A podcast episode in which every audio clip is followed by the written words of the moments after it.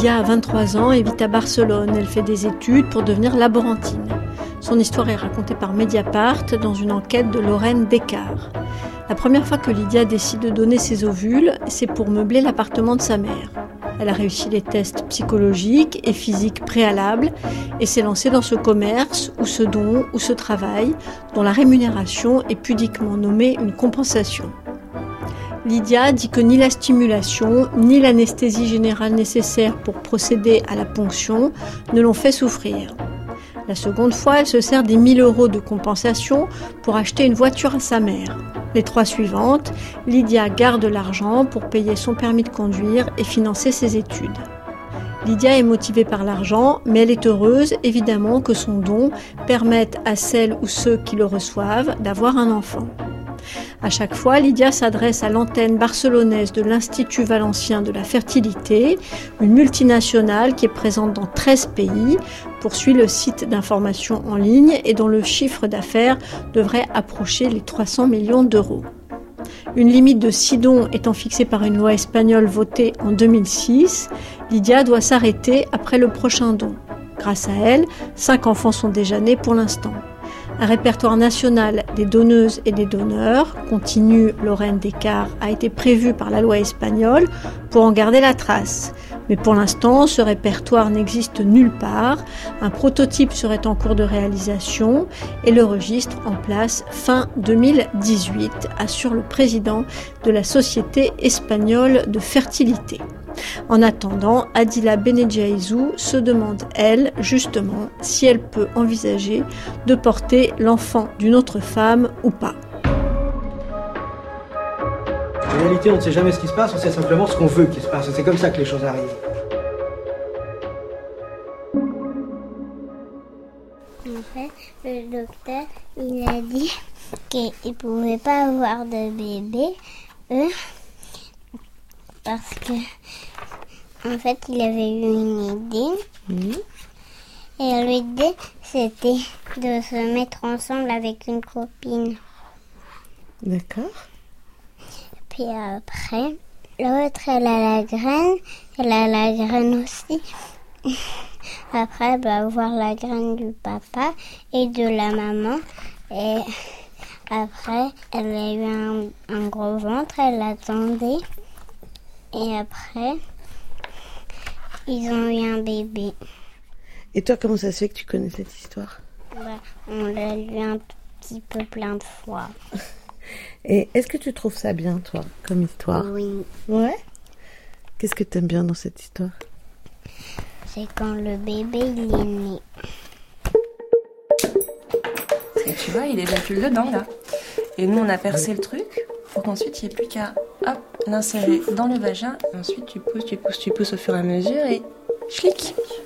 Je suis célibataire, en fait, et j'aimerais avoir un enfant par fécondation in vitro. Elles feront toutes des bébés toutes seules quand elles voudront, comme Je elles suis voudront. favorable à ce que on étende la PMA aux femmes seules et euh, aux couples femmes En de fait, même moi, je ne sexe. suis pas née d'une étreinte. Il y en a qui disent euh, que c'est dégoûtant. Jamais je me suis dit, même euh, par rapport à mon homosexualité, ça va pas être possible. Faut dire que papa est trans, mais maman, elle est gouine. Hein. Procreatec. Para español, marque 1. Et, et le problème, c'est que plus t'essayes, plus t'as peur.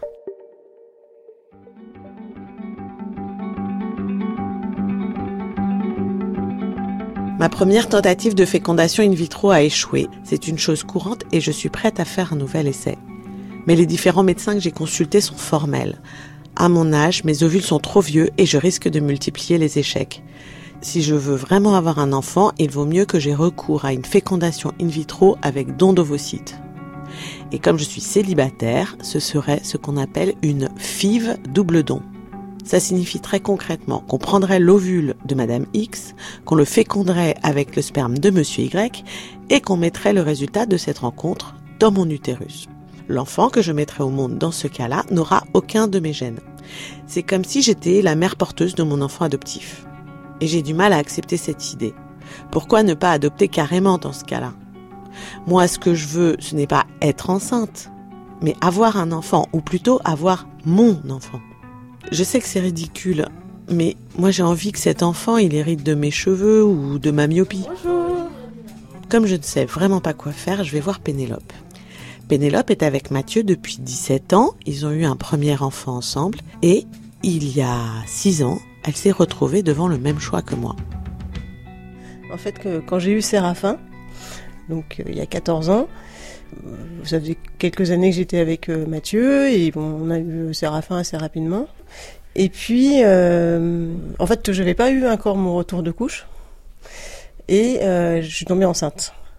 On a tout de suite adhéré euh, au moment où on l'a su, quoi, à cette idée qu'il allait avoir tout de suite un deuxième enfant et tout ça. Donc, je crois que Séraphin, il avait, je sais pas, euh, 9 mois ou 10 mois, je sais plus. Et donc, je devais faire cette échographie pour ce bébé qui arrivait de manière bizarre, enfin, impromptue. Et on y va.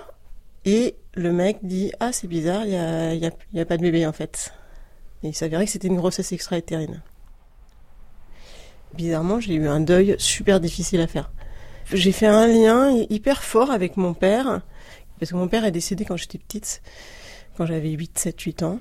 Et euh, en fait, j'avais calculé que l'enfant qui allait naître naîtrait euh, en gros à l'anniversaire euh, des 60 ans de mon père. Et donc, en fait, ça a été comme une espèce de deuxième euh, mort de mon père ou deuxième abandon. Enfin, je vécu comme un truc lié à mon père et comme s'il voulait pas renaître. Je raconte tout ça parce qu'en fait, ça a vachement joué sur euh, la suite des événements. C'est-à-dire qu'après, j'ai fait euh, plusieurs fausses couches, j'ai refait une autre grossesse extra-utérine. Donc au bout d'un au de je sais pas 4 5 ans comme ça, au bout d'un moment il- je commençais à avoir 38, 39 donc ils ont commencé à faire des tests en me disant ah mais attention la fertilité là ça devient chaud. Ils ont dit c'est le moment où il faut commencer à faire des fives avec vos ovules. Et euh, donc voilà, et donc j'ai passé cette année et demie disons à faire ça. Et au bout de un, an et demi, euh, en fait le médecin dit là nous, nous médicalement on considère qu'on c'est fini. Il faut passer à une autre solution, et donc les deux autres solutions, c'est soit d'adopter, soit de passer à un don d'ovule. Euh, c'est euh, abyssal en fait. C'est super compliqué, bah, parce que ça fait des années qu'on cherche à avoir un deuxième enfant, que euh, je sais que pour Mathieu c'est super important, et euh, que euh, moi je je peux je peux pas faire un, un enfant avec un don d'ovule. Et je sentais intimement que c'était pas possible. Parce que, euh, en fait, mon père, c'est un petit bâtard. Ma, grand-mère, pendant la guerre, a eu une, une histoire d'amour avec un Vietnamien qui faisait ses études avec elle. Elle est tombée enceinte et elle a pensé qu'il allait euh, se marier avec elle et qu'ils allaient euh, avoir cet enfant ensemble et tout. Et en fait, euh, lui, il a d'abord dit oui, puis en fait, il a été hyper lâche et puis il est parti. Il a dit non, en fait, je peux pas avoir cet enfant et il l'a abandonné. Et euh, ma grand-mère, euh, elle a rencontré un peu dans le désespoir comme ça un, ami un autre ami d'études qui lui a dit mais si tu veux, je te règle le problème, on se marie ensemble, nanana, etc. Et donc du coup, euh, elle, s'est mariée avec un mec qu'elle aimait pas et euh, elle a toujours été attachée à, son Vietnamien qui était parti. Et, donc mon père, lui, il a pris très tard. Il était le fils d'un Vietnamien. Il a pris quand euh, pratiquement à ma naissance en fait. Il s'est suicidé euh, quand il avait 30 ans, quelques années après avoir pu enfin connaître son vrai père, le Vietnamien, qui était revenu en France après des années et qui, est- venu nous voir que moi j'ai connu du coup. Donc il y a eu une histoire assez compliquée avec sa paternité. Du coup, j'ai, j'arrivais, pour moi, je devais à mon père d'avoir une filiation claire, de faire des enfants qui, qui seraient la continuité de, d'une famille. Et du coup, j'ai- j'arrivais pas du tout à accepter l'idée que euh, j'allais faire un enfant avec d'autres ovules et que du coup j'allais casser cette filiation. Mm. Donc ça a été un peu compliqué à prendre comme décision, mais à un moment j'ai décidé que non. Je peux pas en faire un deuxième, donc je dis ça à Mathieu, je dis en fait on, on peut pas en faire un deuxième, je, je vais pas y arriver, c'est trop compliqué. euh. Et donc là Mathieu dit ah là là d'accord et tout, donc il dit ok. Et j'ai vu, je sais pas, dans sa manière d'être, dans sa manière d'accepter la chose, etc que c'était euh, hyper difficile à prendre comme décision, que c'est qu'il la prenait vraiment pour moi, mais que c'était très dur à accepter tout ça. J'essayais en fait de triturer tout ce truc autour de qu'est-ce que c'est d'être mère, d'être euh, père, euh, d'être fille, tout ça. Et en fait, je me suis rendu compte à ce moment-là que finalement, en faisant un don d'ovule, c'est comme si on était euh, dans un type de filiation qui était justement en cours dans ma famille, qui parlait du fait que la filiation, c'est pas que euh, de faire des enfants euh, avec ses propres ovules et son propre patrimoine génétique et tout ça. Euh, du coup, tout d'un coup, en fait, ce qui jusque-là m'avait paru comme une porte infranchissable, impossible et tout ça, est devenu l'inverse en fait de ce que c'était jusque-là. Et ça m'a fait changer d'avis.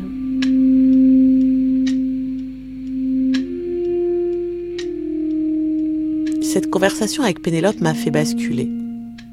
Comme elle, j'ai perdu mon père très jeune, et puis j'ai eu un père de remplacement. Il est arrivé si tôt dans ma vie et il m'a aimé si fort que c'est devenu mon papa, sans l'ombre d'un doute. Prise dans l'ivresse des technologies de procréation assistée, j'avais oublié que je suis la preuve vivante que la filiation se bâtit avec bien d'autres matériaux que la génétique. Et puis, il y a une autre question sur laquelle Pénélope m'a éclairée. Après avoir bénéficié d'un don d'ovocytes en Espagne, Pénélope a eu une fille, Léopoldine. Je lui ai donc posé la question que j'ai posée à toutes les personnes que j'ai rencontrées. Qu'a-t-elle raconté à sa fille?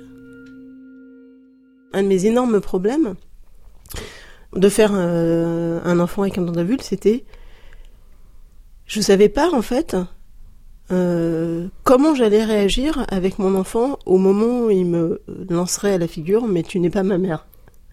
Et du coup, toi, ce serait quoi ta réponse aujourd'hui? Ah bah du coup, mm, je suis, euh, euh, je suis sûre que je suis sa mère et sa seule mère en fait. Moi, j'ai toujours voulu raconter à Léopoldine comment c'était passé euh, sa naissance, enfin comment elle, était arrivée là et tout ça, qu'elle euh, était née d'une manière un peu particulière parce qu'en fait euh, mes œufs, mes petits œufs à moi, ils, fonctionnaient plus et on n'arrivait plus à faire d'enfants et que du coup il y avait un médecin et une dame qui une dame qui avait donné des petits œufs pour qu'on puisse faire un, un, enfant et tout ça. quand je lui ai raconté cette histoire, elle a tout de suite vu une deuxième maman en fait. Maintenant, ça commence à se régler un peu, mais pendant les deux dernières années, régulièrement, cette dame qui a donné l'œuf euh, vient dans la conversation euh, par des questions, euh, par des défis à des moments. donc, il y a eu une petite période où c'était un peu difficile entre moi et Léopoldine, où du coup, elle brandissait ça comme comme épouvantail. Ah oui, de toute façon, je sais plus ce qu'elle me disait, mais il y avait une deuxième maman, quoi. Ah ouais. Il y avait vraiment clairement une deuxième maman. L'année dernière, on a été voir un psy en juin. Et c'était complètement génial parce que euh, donc on, lui a parlé, on a parlé beaucoup de ça parce que du coup j'ai expliqué à la psy euh, un peu ce qui s'était passé et tout et Léopoldine euh, jouait, faisait ses petits trucs à côté tout ça. L'air, l'air de pas trop écouter puis d'un coup elle dit mais pourquoi pourquoi on lui dit pas à la dame que je suis née? Du coup, on a pu lui expliquer le concept d'anonymat, c'est-à-dire que le fait qu'il n'y avait pas de raison qu'elle le sache, et nous, pas de raison qu'elle sache qui on était, que nous, on n'avait pas de raison de savoir qui elle, était, que c'était fait comme ça, et qu'elle, elle n'attendait pas, en fait, qu'on lui dise, qu'elle attendait pas un enfant, que que les gens qui attendaient un enfant c'était nous, que c'était nous qui voulions un enfant, que c'était euh, grâce à ça qu'elle était née, que euh, on était ses seuls parents, enfin, voilà. du compte, sur les, je sais pas, les, deux dernières années, c'est un, truc qui, qui est venu euh, petit à petit en fait et qui, mm. qui, a posé des trucs auxquels j'avais même pas pensé quoi. Coucou.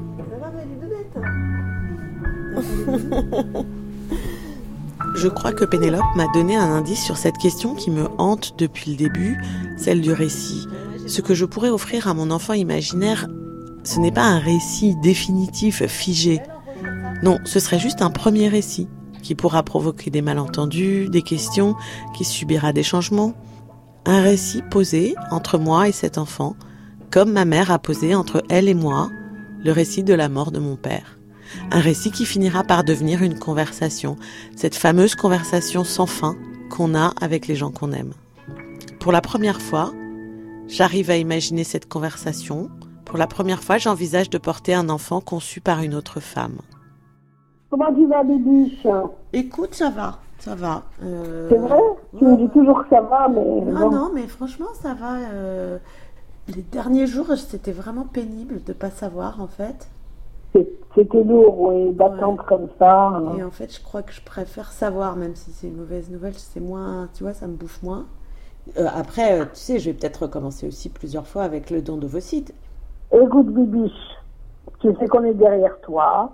C'est gentil. Tu te reposes le temps qu'il faut, mais je pense que quand tu le feras, il faudrait que tu sois dans des conditions euh, plus zen.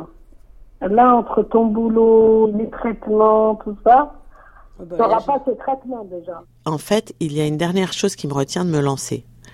C'est la question de l'anonymat.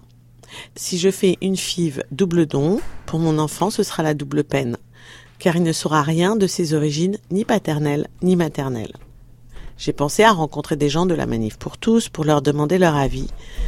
Et puis je me suis dit que je ne tenais pas vraiment à confier le destin de mon enfant imaginaire à des gens avec lesquels je n'ai rien en commun. Ce serait un peu comme de l'emmener goûter à Saint-Nicolas du Chardonneret. Bonjour. Bonjour. Enchanté. Bienvenue. Merci. Je suis habillé comme ça parce que j'ai, euh, je au- aux obsèques d'un donneur qui est décédé Ah, zut. tout à l'heure. ouais. Un donneur de l'association Ouais, qui, était, donneur de qui était l'association. membre de l'association. Mais je ne veux pas non plus parler avec quelqu'un qui me conforte forcément dans mon choix. Alors je suis allée voir Arthur. Arthur est un NIAD, c'est-à-dire quelqu'un qui a été conçu par insémination artificielle avec donneur.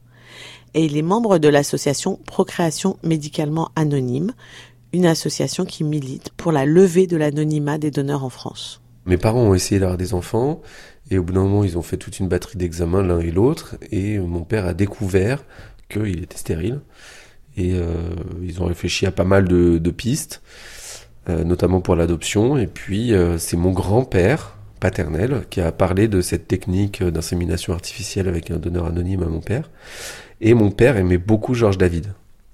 Georges David c'est le fondateur des SECOS. D'accord. Alors c'est quoi un sécos Alors un SECO, c'est un centre d'études et de conservation d'ovocytes et de sperme humain. Euh, bah, au début, euh, mes parents cherché à avoir déjà un enfant, ils ont eu ma grande sœur. Et puis ensuite, ils sont allés voir le SECOS pour avoir un deuxième euh, enfant, donc moi. Et donc, euh, je suis né. J'ai souvent pensé à mon donneur euh, pendant mon enfance et il m'arrivait euh, souvent de prier pour mon donneur, par exemple. Bah oui, bah j'espérais que euh, bah, que tout allait bien pour lui, que voilà. Puis je lui disais merci. Ne pas rencontrer, connaître, ne pas connaître mon donneur, ça me paraissait pas pensable en fait. Euh, Et donc ça a été quoi votre réaction quand vous vous êtes rendu compte que cet interdit en fait il était institutionnel?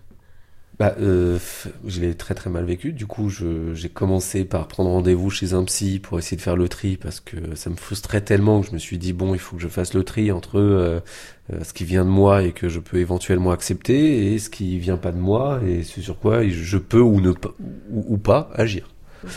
Donc euh, ça, ça m'a beaucoup aidé. Et puis ensuite, bah, je suis allé voir euh, deux, trois fois le SECOS. euh, et puis très vite, je me suis rendu compte que, euh, que je ne trouverais pas d'alliés dans les SECOS. À la base, je voulais monter mon association et puis euh, j'ai rencontré Pauline Tiberguin, donc une gynécologue qui avait monté une association. Euh, je lui ai dit, bon bah écoute, euh, ok, je monte pas mon association, je viens dans la tienne et puis euh, je vais essayer d'être porte-parole. Déjà, je voulais montrer un peu truc. Alors vous lui montrez quoi sur votre ordinateur? Et ben, je voulais vous montrer mon match. Montrez-moi votre match. Bienvenue dans. Donc vous, vous avez, vous- c'est dans le cadre de l'association on vous a proposé ces tests on Non, vous a dit, non, non, euh, c'était dans, ce, dans cette pièce-là, hein, dans Ouais. le salon. On s'est réunis, on était 10, mais tout le monde n'était pas adhérent à l'association. On avait commandé les 10 tests, donc on les a reçus. On s'est réunis, on a tous craché dans le tube, on l'a refermé, on l'a renvoyé, parce que c'est déjà pré-posté, hein, il n'y a, y a pas à franchir. Et ça coûte combien Bah, ça coûte 100 balles. Et là, j'ai attendu 3 semaines pour avoir ce que je suis en train de vous montrer, c'est-à-dire mes résultats. Voilà, donc tout est en anglais, donc ça c'est le truc euh, pas cool. Donc moi j'ai fait ce test pour cette, cette catégorie-là, Ancestry Composition. Donc quand vous cliquez sur euh, mon profil, on voit que j'ai 43% de French et German. Alors déjà, je pensais que French et German, c'était pas la même chose, mais pour eux, c'est la même chose. Du British Irish. Alors du bro- Broadly, ça veut dire, euh, on sait pas. De l'ibérique, de l'italien et encore du Broadly. Et là, par exemple, euh, je vois euh, quelqu'un qui m'invite à partager ses données génétiques pour pouvoir comparer. Et je vois Laura Sergey is your first cousin. Je me dis, ah, ok. Et vous partagez 6,28% de gènes avec elle. Je vais sur LinkedIn, j'envoie un message. Et elle me dit, appelez-moi sur, euh, sur WhatsApp, ce sera plus facile pour discuter. Je l'ai sur WhatsApp, je lui explique mon histoire. Elle me dit, bon, euh, je ne savais pas qu'il y avait un donneur dans la famille. Euh, je ne vois pas que ça peut être, mais tu peux retrouver mon arbre généalogique de toute ma famille et moi-même sur Internet, sur un site qui s'appelle Ancestry. Je tombe sur une famille, donc sa mère c'est Dominique. Mm. Donc le père de Dominique c'est Robert. Il a un frère, Georges, Bernard et Gérard. Il a trois frères en fait. Trois frères seulement. Le seul qui avait un âge cohérent pour donner, c'est lui. Je me suis dit, bon ben, je suis sûr à 80%. Mon donneur, c'est Gérard. Donc j'y suis allé. Mais j'ai pas frappé à sa porte, contrairement à ce que tout le monde pense. Euh, je suis allé voir ses voisins. J'ai découvert que ses voisins le connaissaient depuis plus de 20 ans. Donc ai dit, écoutez, me posez pas trop de questions. Euh, une chose est sûre, c'est que j'ai un courrier hyper important à donner à votre voisin Gérard. Mais il faut être hyper discret. Parce que je ne sais pas du tout si sa femme est au courant de mon existence. Ils ont accepté la mission. Et donc, euh, c'est le 25 décembre à 10h que mon téléphone sonne. Et au bout du fil, c'est Gérard. Et puis je discute pendant un quart d'heure. Et il m'explique qu'il comprend parfaitement euh, que j'ai plein de questions. euh, et il me propose la marche à suivre. Il me dit c'est moi qui t'appellerai. Euh, tu vas noter toutes tes questions. Puis j'essaierai d'y répondre à chaque fois le plus possible. Et c'est quoi votre contact avec lui aujourd'hui? Eh bien, on se parle tous les samedis à 10h pendant euh, minimum une demi-heure. Le fait d'avoir retrouvé mon donneur, ça m'a permis d'atteindre un niveau de sérénité jamais atteint avant. Moi, j'ai la sensation d'être euh, passé de l'autre côté du miroir. C'est comme si j'avais été dans une, espèce de, fond de décor, euh, de miroir un peu bloqué avec des contraintes inexplicables. Et que là, je suis devenu comme tout le monde. J'ai un père, j'ai une mère et un géniteur et, seulement maintenant, au lieu de dire mon donneur, ben, je dis Gérard.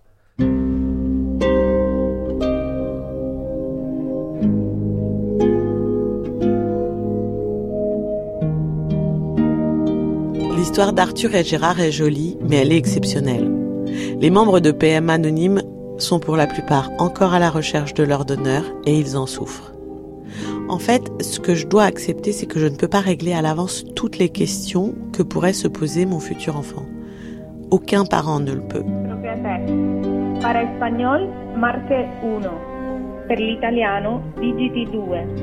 For English, press 3. J'appelle la clinique espagnole pour entamer une nouvelle tentative de fécondation in vitro, avec don d'ovocytes cette fois. Pour le français, marque le 100. Mais ça signifie de recommencer un traitement, de retourner en Espagne et d'attendre à nouveau une grossesse, sans garantie que ça marche. Bonjour, j'aimerais parler à Feriel, s'il vous plaît. Oui, c'est de la part de qui C'est de la part de Adila. Ne quittez pas, si elle est disponible. Merci.